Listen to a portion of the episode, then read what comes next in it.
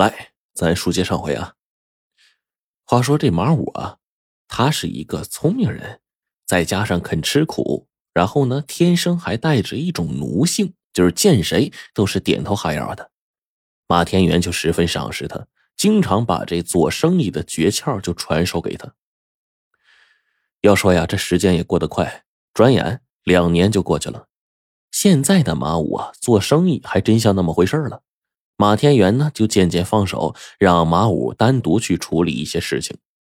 这时候啊，竹叶已经中学毕业了，长得越发水灵，惹得马武没事就喜欢躲在角落里偷偷看他。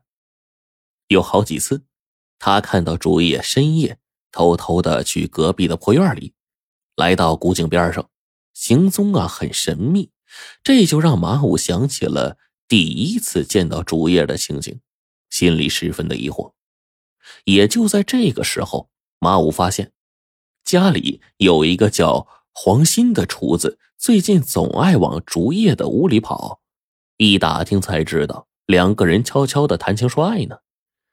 听到这个消息，马武是又气又急呀。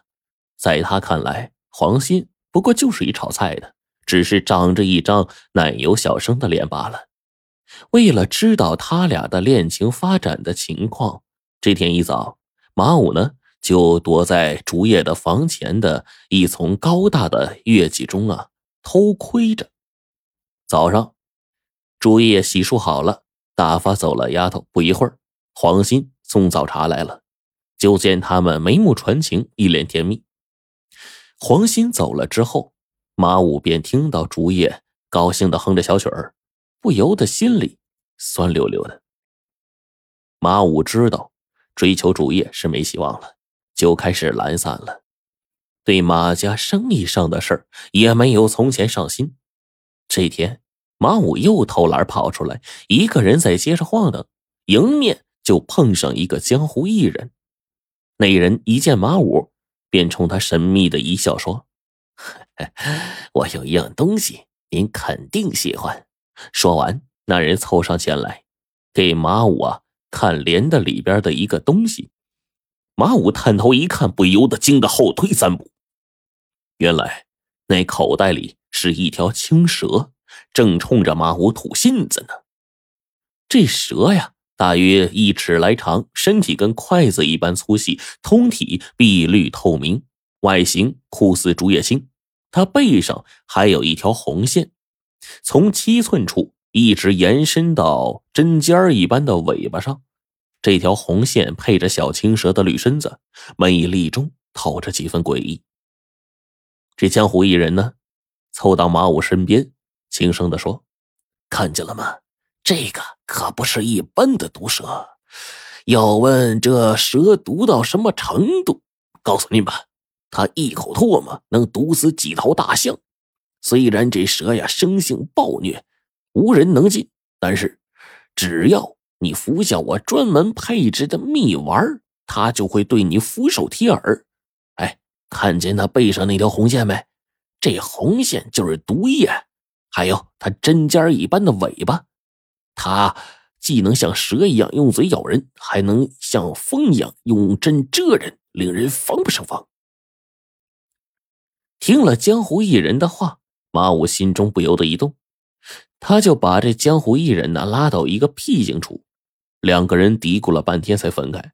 走的时候，江湖艺人身上这个口袋就已经转到了马武的身上，而江湖艺人的手里呢，则多了一张欠条，上面明码写着马武欠了一千块大洋，立秋之后还。回到马家之后啊。马武像换了个人似的，非常的殷勤，对马天元比亲儿子还贴心呢。不久，马天元这老毛病气管炎又犯了，常常透不过气来。是马武啊，一次一次的帮他吸痰呢，才把他从鬼门关给拉回来。马天元很感动，就立下遗书，让马武当这个家，同时把女儿竹叶许配给马武。马武拿到遗书之后，立马翻脸。从袖中取出青蛇，把它塞进了马天元的嘴里。马天元还想说什么，可是已经晚了。青蛇在他喉咙里面狠狠的就来上一口啊！紧接着，马武故作悲切的向马家人宣布马天元因病去世的消息。因为马天元一向有病啊，所以就没人生疑。按照遗书，这马武就成了这家主人，接管了马家的生意。他就把竹叶软禁在房中，却冠冕堂皇的说要保护小姐。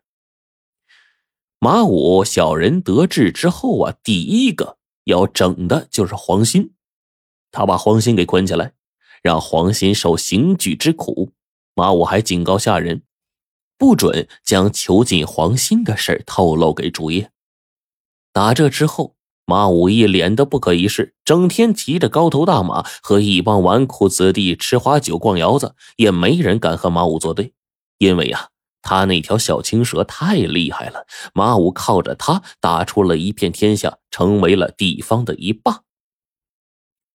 但是啊，不知道什么原因，入秋之后，这青蛇就渐渐萎靡不振。